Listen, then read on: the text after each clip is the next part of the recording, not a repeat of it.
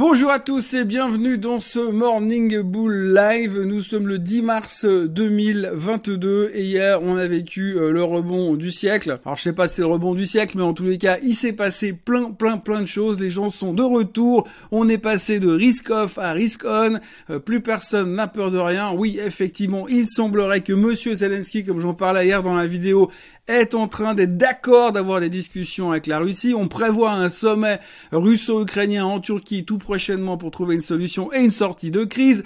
Bref, les choses sont en train de se détendre et tout d'un coup le marché il a complètement disjoncté. il est passé euh, du côté euh, bah, du bon côté de la force et il est reparti à toute allure. Donc on a des rebonds qui sont spectaculaires. Meilleure journée de l'année euh, aux États-Unis, une des très très très très belles journées de ces 18 derniers mois sur les marchés européens le DAX qui termine en hausse de quasiment 8%. Quand vous regardez les performances à l'intérieur des indices, c'est juste du délire. Enfin, tout le monde a complètement euh, changé euh, leur fusil d'épaule et puis on est en train de repartir comme si de rien n'était. Alors pour l'instant, on va pas non plus s'emballer, euh, ça va rester très compliqué. Pour l'instant, ce matin, les futurs sont flats et inchangés parce qu'on n'est pas complètement sûr non plus. le rebond en Asie ce matin est pas aussi franc que le rebond en Europe hier. Il va falloir voir un petit peu comment les choses vont évoluer au niveau des discussions et au niveau d'un cessez-le-feu. Mais en tous les cas, hier, on a eu ce qu'on appelle un reversal absolument spectaculaire. On va regarder un petit peu ce qu'il y a à l'intérieur et on va regarder un petit peu où on se situe par rapport au pétrole également.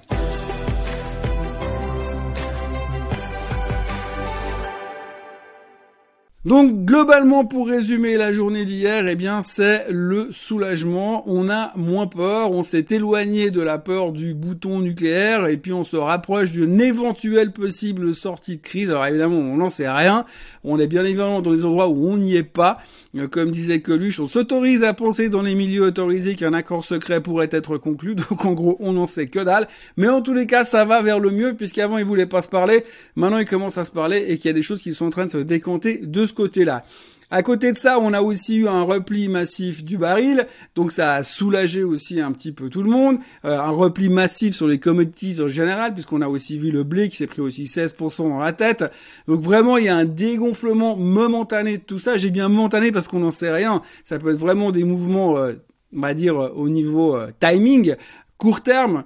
On sait qu'aujourd'hui, il y a quand même eu beaucoup de réactions qui se sont faites principalement avec la, avec les algos aussi. Faut pas croire que c'est les gens qu'on dit entre avant-hier où on était mort de peur et hier matin où tout d'un coup on était hyper confiant. Je crois pas que le psyché de l'être humain lui permet de tourner la veste aussi rapidement. Par contre, les algos, comme c'est des machines puis qui sont programmées, vous avez la vol qui monte à 40, boum, on déclenche les ordres et on achète tout ce qui vient. Et comme en face, les gens ils osent plus vendre parce qu'on est au fond du trou, et eh ben vous avez un rebond assez spectaculaire. Donc il y a cette partie là aussi. Il y a aussi la partie short covering qui a aussi probablement aidé massivement le marché. La partie short a été bien évidemment importante puisque depuis quelques temps, bah, il y a beaucoup de gens qui se sont mis short, qui ont dit, bah, vu que la tendance elle est baissière, comme on le voyait sur les graphiques hier, la tendance est baissière, la tendance va continuer à être baissière, va continuer à mettre la pression, donc je me mets short. Et quand tout d'un coup vous avez des rebonds aussi spectaculaires, tous les shorts mettent des stops, donc du moment où vous avez les algos, les shorts qui arrivent et qui sont stoppés, ça fait l'effet boule de neige et vous avez une hausse euh, complètement délirante. On le voit très bien sur les performances à l'intérieur des indices. Si vous regardez la performance, les performances des titres à l'intérieur du CAC 40, par exemple, vous avez des rebonds complètement délirants sur pratiquement 10 ou 12 titres qui ont pris entre 6 et 12% euh, sur le CAC 40. Même chose sur le DAX. Enfin bref, c'est du délire. Les gens se sont juste jetés dans des titres qui étaient complètement sous-évalués, complètement massacrés puisqu'évidemment on se dit ah bah si c'est fini, on va en repartir comme avant et on va recommencer à reparler de plus haut historique. Alors on n'y est bien évidemment pas encore, même si ce matin je suis quand même déjà tombé sur deux trois gars qui disent oui alors maintenant que ça va mieux on peut quand même parler euh, de plus haut historique. Oui alors ça va prendre un peu de temps parce qu'il faut pas oublier non plus que la grande partie du début de la correction a été mise en place par l'inflation, par la risque de hausse des taux et pas forcément par euh, le côté euh, le côté le côté Ukraine Russie. Russie Ukraine c'est un peu le dernier mouvement final. Mais avant, il y a quand même toute cette problématique d'inflation, euh, de, questions par rapport à l'économie. Et c'est vrai que le baril a baissé hier mais il est encore vachement cher. Il est encore vachement cher, mais malgré tout, ça calme un tout petit peu le côté inflationniste. Alors on verra quand même cet après-midi parce qu'il y a les chiffres du CPI qui vont être publiés. Et avec la publication des chiffres du CPI, je pense que ça va être quand même assez rigolo à voir vu la hausse de pas mal de choses durant ces cinq dernières semaines. Euh, par rapport à ça, ça va être drôle de voir ce qu'il va donner. Même si on sait que Monsieur Powell a témoigné la semaine dernière pour dire qu'il montrait pas plus que 0,25, a priori on est safe pour cette fois. Mais bon, forcément, comme on voit toujours avec un coup d'avance parce qu'on est des vrais joueurs d'échecs, eh bien, on est déjà en train d'anticiper le mouvement plus tard pour aller voir euh, comment euh, ça va se passer dans quelques semaines. En tous les cas, pour le moment, on va surveiller l'inflation cet après-midi.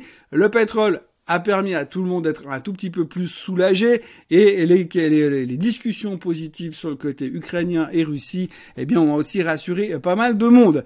Euh, à côté de ça, on a évidemment donc ce dégonflement du pétrole qui a été principalement drivé par le fait un peu la vieille, la vieille citation acheter la rumeur et vendez la nouvelle. Alors, on s'attendait à que les Américains arrêtent d'importer du pétrole russe, mais comme me faisait remarquer quelqu'un sur la vidéo d'hier en commentaire, l'import des importations pétrolières euh, américaines qui les, importations pétrolières russes aux États-Unis sont minimes.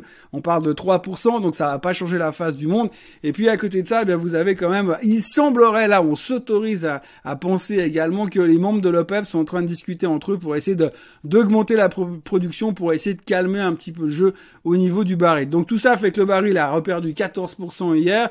C'était un petit peu inattendu, mais ça a fait l'effet euh, l'effet balancier, l'effet vase communicant où tout le monde s'est dit ok ben on sort des actifs euh, défensifs risque off et on va se mettre dans les actifs dangereux ou plus risqué, risk on. Et quand vous voyez le rebond euh, sur le DAX par exemple ou sur le SOX, le DAX c'est assez marrant parce qu'on est rentré à nouveau dans ce canal descendant, donc ça veut dire qu'on est toujours en baisse, toujours dans un canal descendant, euh, mais qu'on est moins raide sur la pente, donc pour l'instant on n'est pas encore sorti complètement de l'auberge. En revanche sur le SOX, on a rebondi de manière assez spectaculaire avec, en faisant un reversal technique quasi parfait du point de vue graphique. Et là on est de nouveau en train d'essayer de toucher euh, le haut du canal descendant, donc qui sait si on venait à sortir, ça pourrait donner encore quelque chose d'assez intéressant.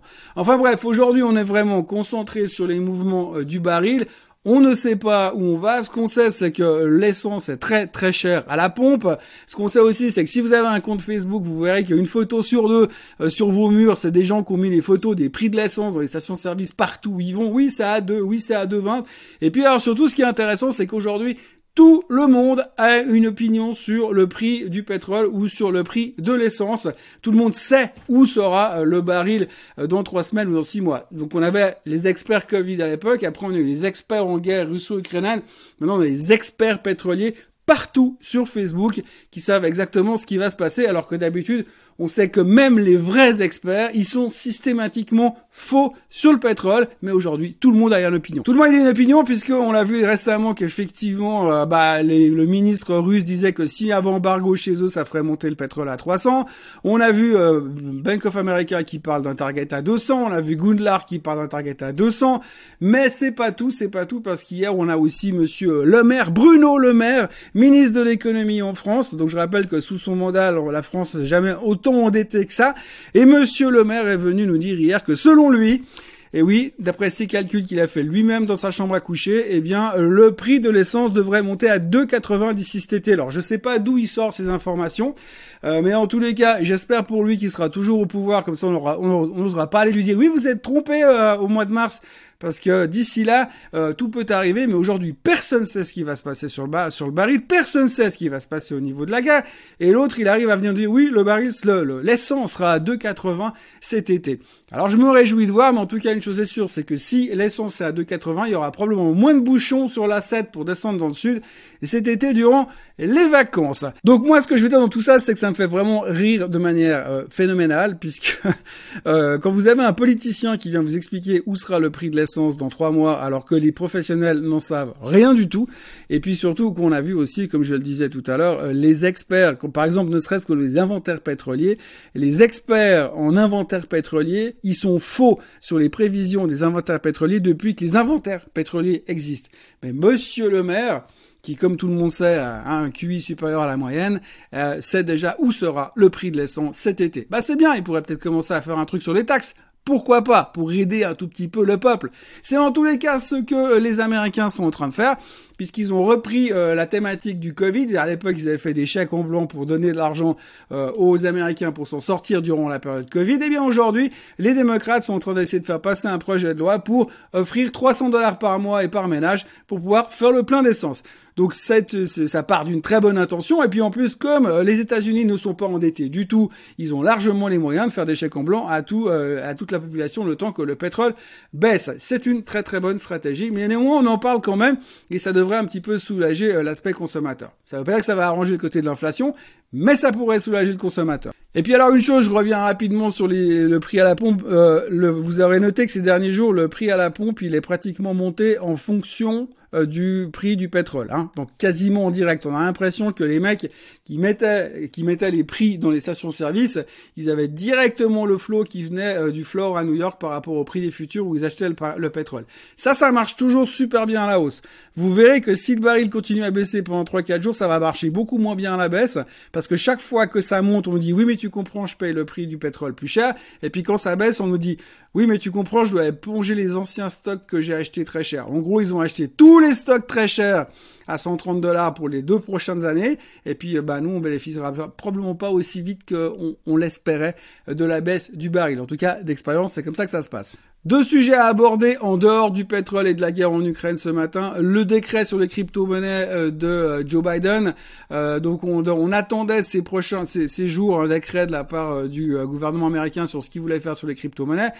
il a fuité dans la nuit d'avant-hier, la nuit de mardi à mercredi, avant d'être retiré des sites internet. Mais en gros, ils ont été, il a été annoncé plus tard, mais entre deux, le Bitcoin a démarré.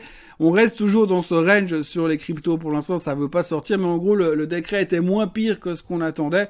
Euh, en gros, ils veulent des régulations, ils veulent des contrôles. Rien de très extraordinaire. La seule chose à noter, c'est qu'ils veulent créer un, un, espèce de dollar, un crypto dollar, un crypto US dollar à venir ces prochains temps. Je suis pas sûr que Biden lui-même comprenne ce qu'il est en train d'annoncer dans ses discours, mais en tous les cas, euh, ça, c'était à noter sur le point des cryptos. Il y a des choses qui vont se passer et le gouvernement américain a pris un décret qui est plutôt on va dire plutôt confortable et plutôt euh, en accord avec ce qui est en train de se passer sur les crypto-monnaies pour l'instant. Rien de méchant, rien de moche qui justifierait une baisse. Néanmoins, euh, le Bitcoin reste dans un range extrêmement serré pour l'instant. Et puis euh, la nouvelle du jour et de la nuit, c'est Amazon. Amazon qui a annoncé hier soir qu'ils allaient splitter leur titre par 20 Enfin, euh, depuis euh, la bulle Internet de l'an 2000, on attendait que Amazon split son titre. Après 4500% de hausse sur le titre Amazon depuis euh, le début du siècle, eh bien, finalement, la société a décidé de diviser son titre en 20. Alors, aujourd'hui, ben, ça va faire beaucoup plus, ça sera beaucoup plus facile à traiter. ils pensent surtout leurs employés qui ont de plus en plus de peine à manager leur, leur, leur stock option parce que c'est trop gros. Et donc, du coup, on réduit tout ça de 20. Donc, c'est en général comme à chaque fois qu'on annonce un split, super positif. Et surtout, ce qui est intéressant, c'est qu'en plein milieu d'une crise euh, comme ça, eh bien, Amazon vient nous annoncer un split et surtout un rachat d'actions, puisque dans la foulée, ils annoncent un rachat d'actions de 10 milliards de dollars. Euh, donc c'est assez marrant, on voit qu'ils ont strictement rien à foutre de ce qui se passe à côté, parce que eux, le business fonctionne. Je rappelle que les chiffres étaient canonissimes il y a encore un mois en arrière. Eux, tout va bien dans le meilleur des mondes, ils se foutent pas mal de ce qui se passe en Russie, en Ukraine et du prix du pétrole. Ils continuent à racheter leurs propres actions, ce qui est plutôt rassurant pour les investisseurs. Et chaque fois que je vous le disais, chaque fois qu'on a un split, eh bien, il y a un effet, plus de liquidité, donc plus d'intérêt, donc c'est positif. Et le titre prend 7% hier soir after close. Ça devrait déjà aider la techno aujourd'hui, mais c'est une bonne nouvelle. Euh, Amazon qui avait amorcé un reversal de 2,5% durant la séance d'hier va continuer son rebond aujourd'hui. C'est plutôt euh, encourageant et c'est plutôt positif. Comme quoi, il n'y a pas que des mauvaises nouvelles euh, dans ce marché et au moins c'est des nouvelles concrètes et c'est pas des spéculations faites par nos amis politiciens. Voilà, alors effectivement, pour l'instant, les futurs sont plus ou moins inchangés. L'Asie rebondit, mais c'est moins franc que l'Europe. Bon, le Nikkei reprend pratiquement 4%, mais la Chine est toujours un petit peu à la traîne pour l'instant derrière. Euh, L'or s'est fait déglinguer, a perdu 100 dollars parce que oui, ah mais il a plus besoin d'être dans un safe haven pour l'instant. On veut plus du 10 ans, on veut plus de l'or, on veut plus que des trucs hyper spéculatifs. Dans les histoires un peu spéculatives, si vous avez un doute sur le fait qu'il y a des short covering qui se mettent en place, regardez l'histoire de Bumble aux États-Unis. Bumble, c'est une explication, une application de, de, speed dating en guillemets à mode euh, Tinder. Et euh, Bumble a donc annoncé ses chiffres hier en dessous des attentes, nettement en dessous des attentes. On attendait une perte de 2 cents, ils annoncent 8 cents de perte. Il est revenu en dessous des attentes des analystes et le titre prenait 42% dans la séance. Alors, allez va savoir pourquoi, mais oui, parce qu'il y, a un, broker, une banque d'affaires américaine qui a upgradé le titre euh, sur buy, donc du coup tout le monde s'est jeté dessus, et probablement ceux qui jouaient à le short, parce que depuis l'IPO, ce machin fait que de baisser, euh, ceux qui jouaient à le short depuis longtemps en espérant la faillite, eh bien ont décidé peut-être de couper, de prendre les profits et de liquider les positions, est-ce que ça, est ce qui a déclenché un peu ce phénomène de short covering? Donc voilà, on est dans des marchés qui restent extrêmement volatiles à la hausse comme à la baisse. On l'a vu hier, ça devrait continuer encore ces prochains jours parce que, je le rappelle encore une fois, on n'en sait pas plus qu'il y a deux jours. On sait que ça a l'air d'aller vers le mieux ou en tous les cas que c'est moins pire mais la volatilité reste présente, le risque reste présent, et bien sûr, tant qu'on n'a pas signé des trucs très clairs, eh bien, euh, Poutine reste relativement dangereux quand même, surtout qu'on est en train de l'acculer dans les cordes à force de couper aussi tout ce qui est euh, euh, les sanctions de, de, de, de tout bord. Hein. On a assez parlé de McDo, de Coca, de Pepsi hier. Aujourd'hui, encore Philippe Maurice qui se retire euh, de la Russie. En tous les cas, une chose est sûre, c'est que pour l'instant, euh, la Russie va être en pleine santé ces prochains mois, puisque sans Coca, sans McDo, sans Clop, eh bien, ils vont complètement revoir leur système de santé. Voilà, c'est tout ce que je pouvais vous raconter aujourd'hui. Évidemment, comme d'habitude, on est très concentré sur les mêmes histoires encore et encore. Je vous encourage à vous abonner à la chaîne Suisse Côte Suisse là en bas, et puis euh, de liker cette vidéo, et puis de revenir demain matin à la même heure, au même endroit. Je serai là comme d'habitude pour conclure une semaine qui aura été encore une fois spectaculaire. Bonne journée à tous. Bye bye.